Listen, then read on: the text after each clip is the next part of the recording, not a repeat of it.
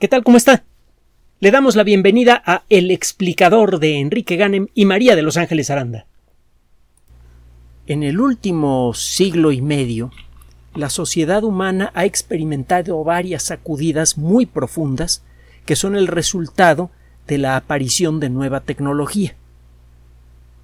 Esa tecnología al principio suena maravillosa y a la mera hora, como no sabemos cómo usarla, con frecuencia acaba dándonos algunos sustos. Esos sustos pueden ser relativamente suaves, como el impacto que han tenido las redes sociales en la conducta social general de la sociedad humana, para bien y para mal, y en otros casos puede ser verdaderamente dantesco, como la introducción de las armas nucleares al final de la Segunda Guerra Mundial, o la introducción de las técnicas de fabricación en masa de objetos metálicos de alta calidad. Eso es lo que permitió en la Primera Guerra Mundial fabricar cantidades aparentemente inagotables de cañones, de ametralladoras y de otras máquinas de guerra que convirtieron a Europa en un verdadero lodazal de sangre. Fue una cosa terrible. En muchas ocasiones hemos repetido que en aquella época se llegó a creer que esa iba a ser la guerra que acabaría con todas las guerras de lo terrible que fue. Cada vez que aparece un nuevo desarrollo tecnológico, empieza a dispersarse rápidamente por la sociedad y entonces inevitablemente este desarrollo tecnológico expresa todo su potencial. El que una técnica tenga un potencial muy elevado no garantiza que ese potencial sea positivo. Y el caso es que por la dinámica de la naturaleza humana, que es colectivamente irreflexiva, actúa como un niño con juguete nuevo cuando aparece una nueva tecnología, con tal de ganar la mayor cantidad de dinero posible con la menor responsabilidad y en el menor tiempo posibles también, pues esa tecnología recibe todas las aplicaciones que se le ocurren a la, a, las mentes de millones de personas en todo el mundo y las consecuencias son siempre mixtas. Algunas cosas maravillosas y otras cosas terribles. En el caso de la inteligencia artificial, esto está empezando a ocurrir de manera acelerada, con consecuencias especialmente delicadas, porque por primera vez un desarrollo tecnológico puede poner en riesgo la capacidad del individuo humano para bastarse a sí mismo con un trabajo. Eh, ya existe una amenaza muy clara para muchas disciplinas diferentes que involucran estudio, por ejemplo, casi todas las carreras profesionales, en, algunos experimentos que se han realizado en los Estados Unidos eh, al, utilizar herramientas de inteligencia artificial para evaluar los juicios que han sido realizados en, algunos lugares de, ese país han revelado sesgos importantes, muchas veces racistas en la aplicación de la ley. Una herramienta de ese tipo podría abrir el camino para eventualmente sustituir a los jueces de todo el mundo por sistemas electrónicos, que podrían ser terriblemente inflexibles, pero correctamente programados serían también absolutamente imparciales, algo que probablemente la sociedad humana nunca ha experimentado y lo mismo pasaría con los sistemas de administración pública que eh, siendo eh, consignados a un, eh, sistema electrónico, un sistema inteligente, pues gastarían el dinero de la manera más perfecta posible, aunque también podría haber algunas consecuencias muy negativas de su uso. El caso es que por primera vez en la historia existen herramientas que pueden reemplazarnos por completo. Si usted suma la capacidad de la inteligencia artificial a la de la robótica que está creciendo muy rápidamente, las consecuencias son eh, totales. Eh, por ejemplo, eh, la empresa Tesla está ensayando un nuevo robot autónomo con la idea de generar un robot autónomo general que sirva para cualquier cosa para la que pueda ser programado. Si se llega a desarrollar una inteligencia artificial suficientemente avanzada y suficientemente general, ese robot podría sustituir a albañiles, a zapateros, a afiladores de cuchillos, a cualquier actividad que hace un ser humano. Y no le tengo que decir lo que eso puede implicar. Bueno, el día de hoy le trajimos un ejemplo de desinformación en Internet que se puede potenciar mucho si se le aplican técnicas de inteligencia artificial.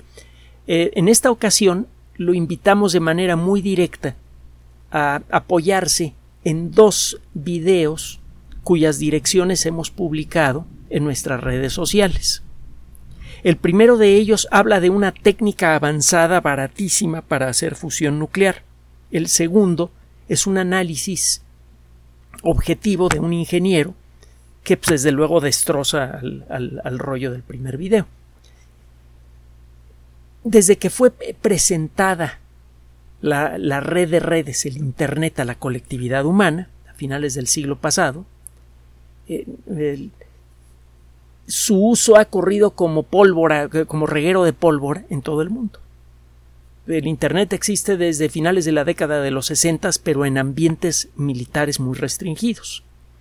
Y no fue sino hasta la década de los 90 que comenzó a hacerse público y a principios de este siglo con la dispersión de la tecnología web, que fue desarrollada y regalada a la sociedad humana por el CERN, es que el Internet se convirtió en lo que es ahora, con todas sus maravillas y terrores.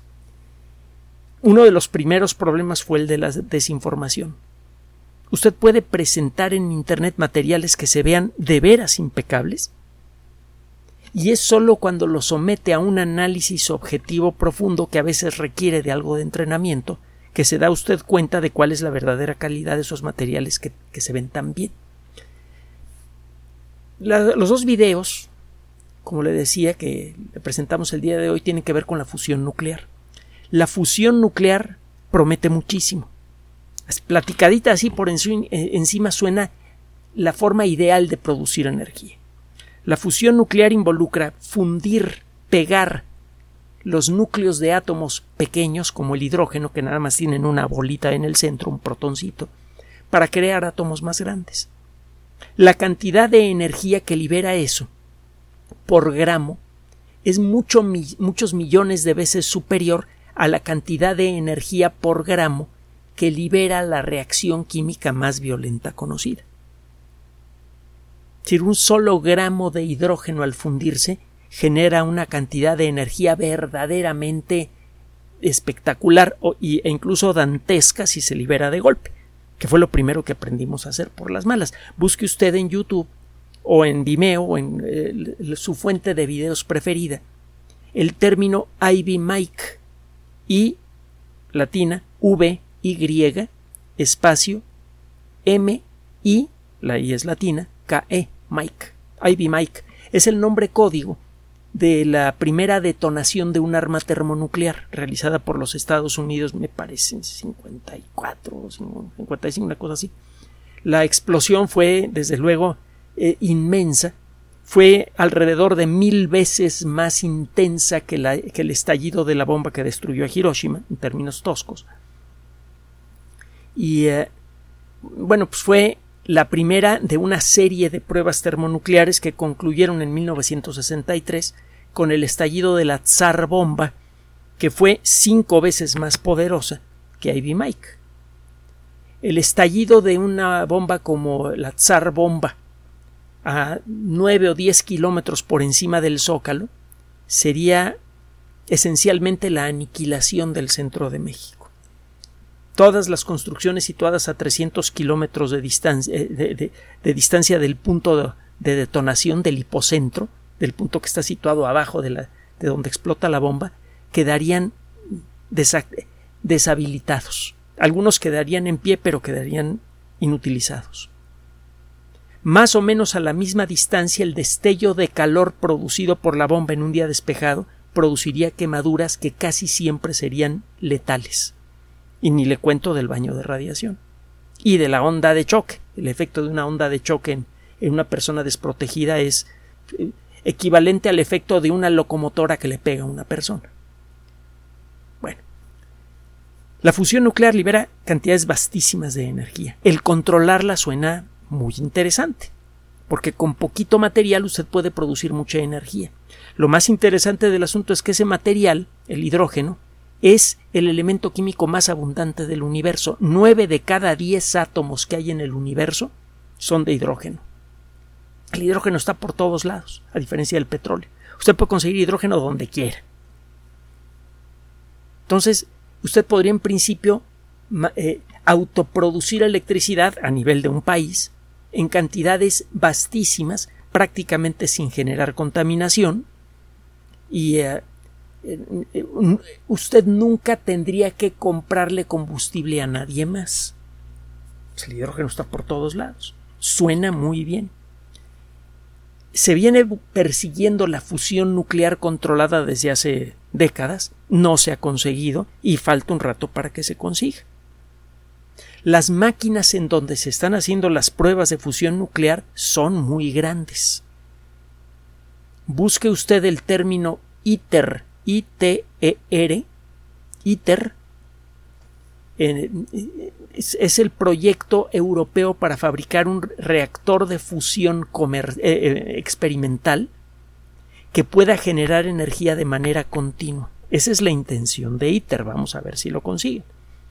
La construcción eh, involucra la estructura, pues involucra mm, muchos metros cuadrados, varias hectáreas de edificios y de instalaciones de apoyo, y la máquina misma, pues tiene eh, varias familias podrían vivir dentro de esa máquina, pues. Existe otra técnica que está representada por eh, una máquina igualmente mesiánica que se encuentra en los Estados Unidos que se llama el National Ignition Facility es decir, la, eh, el Laboratorio Nacional de Ignición. Hemos hablado de, de ambos proyectos en distintos momentos a lo largo de la historia de este espacio. Los dos proyectos son súper caros, miles de millones de dólares, eh, centenares de, ingenieros, bueno, miles de ingenieros, científicos y gente en general muy preparada para hacer el diseño, ni la cantidad de gente que se dedica a hacer la construcción, materiales de alta tecnología con tolerancias muy especiales, etc. La lámpara láser que utiliza el, el National Ignition Facility es del tamaño de un hangar. Usted podría meter un 747 adentro. Y esa es la lámpara láser disparan un rayo láser súper brutal, dividen el haz en 192 haces más pequeños que le pegan al mismo tiempo a una pelotita que es como de la décima parte del diámetro de la uña de mi meñique. Es una bolita que apenas puede distinguir usted que es esférica. Está llena de, de materiales fusionables. Hidrógeno, deuterio, puede tener también un poquito de litio y cuando esa cosa es comprimida violentamente por el impacto de estas de estos haces láser que le llegan de todas direcciones, se produce la fusión nuclear. Bueno, la fusión nuclear es un proceso que requiere temperaturas elevadísimas. En el corazón del Sol, la fusión ocurre a una temperatura baja, como de 10 millones de grados centígrados. baja. Sí, ah, pues sí, baja. Ahorita le voy a decir cuál es la alta.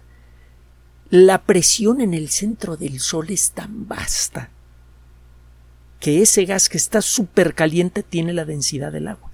Normalmente los gases cuando se calientan se expanden y se hacen muy ralos. Este está sometido a una presión fantástica, mucho, muy superior a la que existe en el centro de la Tierra. Allí el peso de todos los continentes y de toda la masa de la Tierra se concentra en un punto. Bueno, esa presión es nada en relación a la que hay en el centro del Sol. Con esa presión tan brutal se consigue la fusión nuclear sostenida a 10 millones de grados centígrados. En muchas máquinas experimentales que han logrado la fusión nuclear controlada durante unos segundos o unos pocos minutos, como la presión no, se, no puede ser tan alta, no tenemos máquinas que generen eh, la presión que hay en el centro del Sol, la temperatura a la que se consigue la fusión tiene que ser mucho más elevada. 100, 200 millones de grados centígrados. Y esto genera un montón de otros problemas. La, lista de problemas a solucionar con la fusión nuclear es enorme. De pronto llegan estas personas, en el primer video que le recomendamos, y presentan un aparatito que se parece un poco a una máquina diésel grande como la que tienen algunos barcos o a los eh, submarinos de la Segunda Guerra Mundial. Eh, esta máquina tiene más o menos la longitud de un camión escolar, pero el volumen es más pequeño, y se parece vagamente a una turbina. Se supone que en esta máquina se generan unas burbujas de plasma en forma de anillo que son aceleradas por campos magnéticos y al mismo tiempo son comprimidas y cuando llegan al final de su trayecto esos anillos de gas se han comprimido mucho y chocan de frente uno con otro y se supone que esto genera la fusión nuclear. La presentación es impecable. Se ven unas instalaciones enormes, un montón de gente trabajando, pantallas con imágenes de computador, etcétera, y la máquina misma, pues sí se ve como, pues como muy científica, ¿verdad? Cuando usted le empieza a ver con un poquito de cuidado, se da cuenta que está llena de plástico, que incluso las láminas que deberían ser de metal, de color verde claro, pues tienen aspecto de, de ser de plástico. Y eh, cuando usted escucha la crítica que hace la persona que generó el segundo video, es claro que esa máquina no puede funcionar. Una de las cosas que empezamos a ver Ángeles y un servidor es pues que esta máquina no tiene ningún tipo de blindaje. Uno de los problemas que hay con la fusión nuclear es que cuando usted consigue las condiciones para que los átomos de hidrógeno se fundan y generen helio, pues sí liberan mucha energía, pero una muy buena parte de esa energía se va en forma de neutrones que no tienen carga eléctrica que salen volando a gran velocidad. Mucha de la energía de la fusión es convertida en neutrones que se mueven a gran velocidad. Y esa es una muy mala noticia, porque no hay forma de atrapar a esos neutrones de manera consistente para que su energía de movimiento se convierta en calor y usted puede usar ese calor para evaporar agua, para mover una turbina, para generar electricidad. Casi toda la energía de esos neutrones se pierde eso es lo primero. Y lo, segundo es que esos neutrones pueden pasar fácilmente por las paredes de la máquina.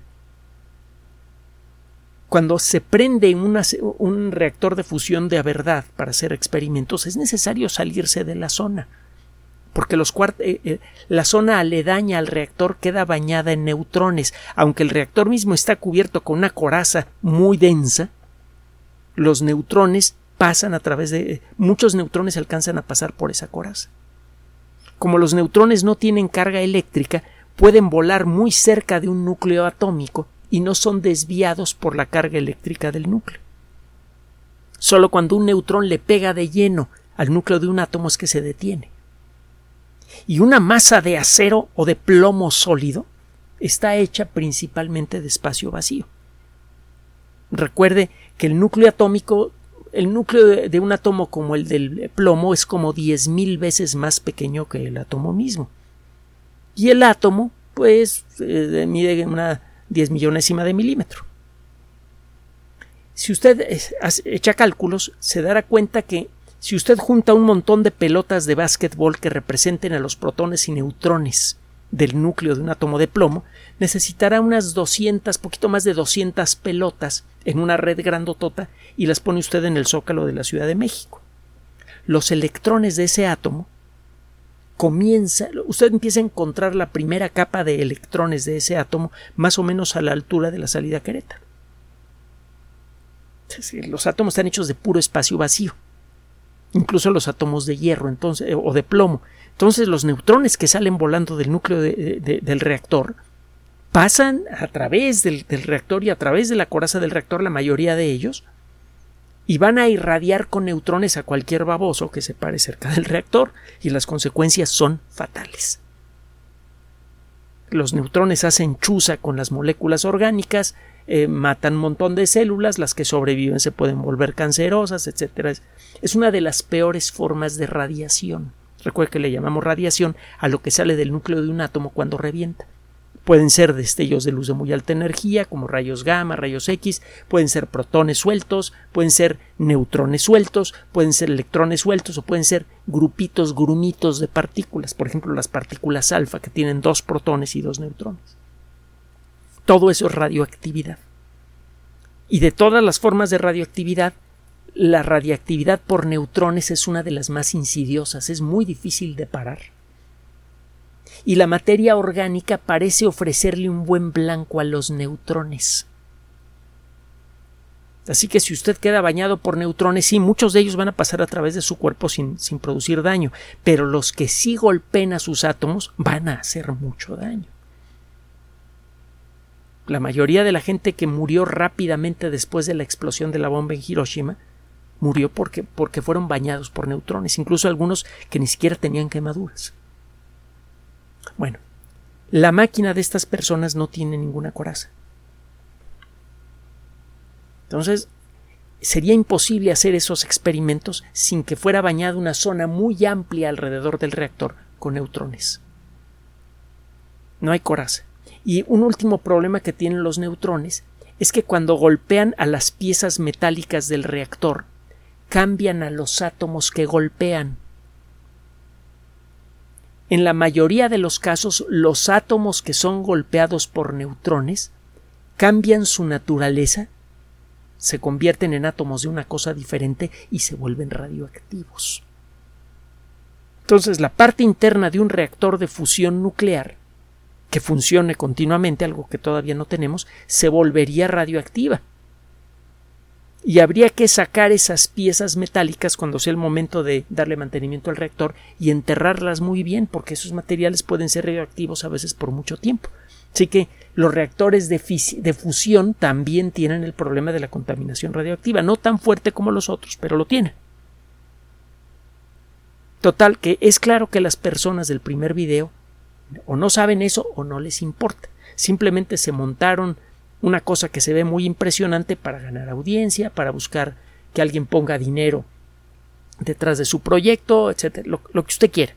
Aquí no, no juzgamos cuál es la causa. Pero es claro que ese proyecto no puede funcionar. Bueno, ese proyecto, el, el video de ese proyecto ya tiene muchas vistas. Y esto es consecuencia de lo único realmente bueno que encontramos nosotros en todo este rollo. El video está muy bien hecho. Y es claro que algunas partes fueron apoyadas con inteligencia artificial. Los videos que dicen puras falsedades, pero que las dicen muy bien, son muy comunes en Internet y se han convertido ya en arma política y han tenido un impacto tremendo. Ve el caso de las elecciones en los Estados Unidos, por ejemplo. Y vamos a ver cómo se ponen las cosas aquí en México el próximo año. y ha pasado esto en muchos otros países del mundo.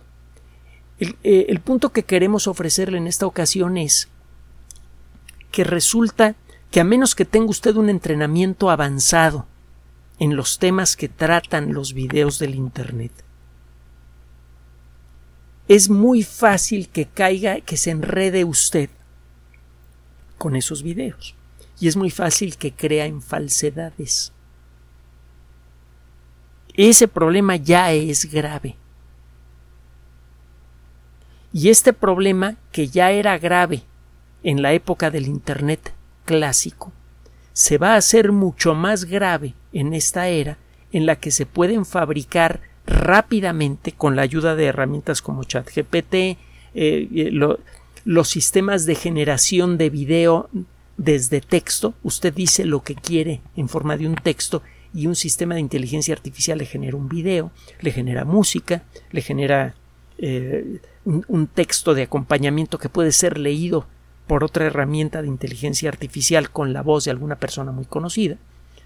Y total que usted puede fabricar videos impecables en donde salgan las imágenes que usted quiera y que se ven impecables también. Y pueden decirle las mentiras que sean y mucha gente va a creer en ellas. Uno de los grandes, grandes, grandes riesgos que tiene para la sociedad humana la inteligencia artificial que ya está disponible en forma gratuita para toda la gente que tenga acceso a Internet y quiere usarlas, es esta. De manera muy inmediata la inteligencia artificial puede servir en su, en su estado actual como un gran desorientador social. Y hemos comentado en muchas ocasiones que el principal enemigo que tenemos para nuestro propio futuro somos nosotros mismos como colectividad. No tenemos problemas ambientales, no tenemos problemas eh, de que nos vaya a caer un meteorito. No tenemos problemas más que los que nosotros estamos causando. Los problemas graves que tiene la sociedad humana son en mayor o, en mayor o menor grado consecuencia de sus propias acciones. La única manera de paliar o solucionar esos problemas consiste en generar una conciencia colectiva efectiva. Y la inteligencia artificial podría empezar a trabajar rápidamente en la dirección opuesta y en forma muy, muy efectiva. Seguiremos insistiendo en revisar cuáles son las consecuencias buenas y malas de la aplicación de la inteligencia artificial. Hay muchas. Escuchará otras el día de mañana que son mucho, muy sabrositas, muy interesantes. La misma tecnología aplicada de la manera correcta puede producir resultados verdaderamente maravillosos. Con estos audios que le estamos presentando a usted sobre inteligencia artificial, queremos hacer incidencia en algo que venimos diciendo desde hace mucho tiempo y que ahora es más cierto que nunca. El conocimiento da poder en forma de tecnología, pero no da sabiduría. Conocimiento y sabiduría son cosas parecidas, pero no son la misma cosa. Una cosa puede depender de la otra. No se puede ser sabio sin conocimiento. Pero los conocimientos en sí mismos no vuelven sabia a la gente. La sociedad humana ahora maneja mucho conocimiento. Esperemos que desarrolle la sabiduría suficiente para utilizarlo de la manera apropiada. Gracias por su atención. Además de nuestro sitio electrónico www.alexplicador.net, por sugerencia suya tenemos abierto un espacio en Patreon, el explicador Enrique Ganem, y en PayPal, el explicador patrocinio por los que gracias a su apoyo sostenemos este espacio. Puede usted descargar gratuitamente estos audios en formato MP3 en Spotify y en iTunes como El Explicador sitio oficial y en SoundCloud como El Explicador y con formato de video en YouTube en El Explicador sitio oficial. Recuerde nuestras redes sociales de siempre, Twitter Enrique-Ganem y en Facebook Enrique Ganem sitio oficial, El Explicador y los grupos que usted ya conoce. Finalmente, el explicador siempre somos María de Los Ángeles Aranda y Enrique Ganem. Gracias.